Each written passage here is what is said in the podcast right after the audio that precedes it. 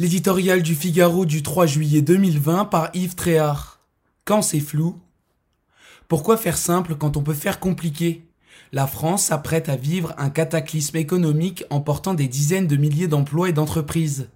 L'autorité de l'État est presque quotidiennement mise à mal dans les rues par des groupes d'individus qui menacent la cohésion nationale. Une méthode et des solutions sont donc attendues d'urgence pour sortir de l'ornière et rétablir l'ordre. Qu'à cela tienne, Emmanuel Macron poursuit sa quête conceptuelle pour dessiner le nouveau chemin sur lequel il entend engager le pays. Il consulte et, de temps à autre, envoie quelques messages. Le dernier a été adressé aujourd'hui dans la presse quotidienne régionale. Deux idées reviennent avec force. La France doit se montrer plus écologique et moins jacobine. Sans doute, tel est l'air du temps, mais reste à savoir comment.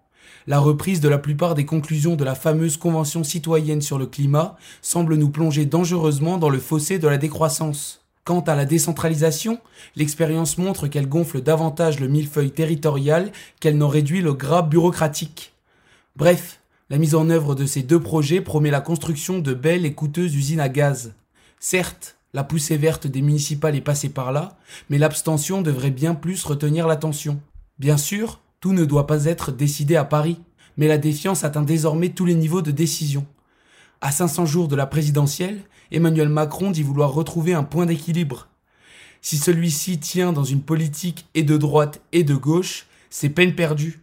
Quand c'est flou, la France ne surmontera pas la crise avec des gadgets, mais avec des pistes concrètes pour relancer la croissance, la compétitivité et l'emploi. Pour cela, le chef de l'État a besoin d'un gouvernement soudé, requinqué dans ses fonctions régaliennes après d'inacceptables embardées derrière un Premier ministre expérimenté. S'il est populaire, c'est encore mieux.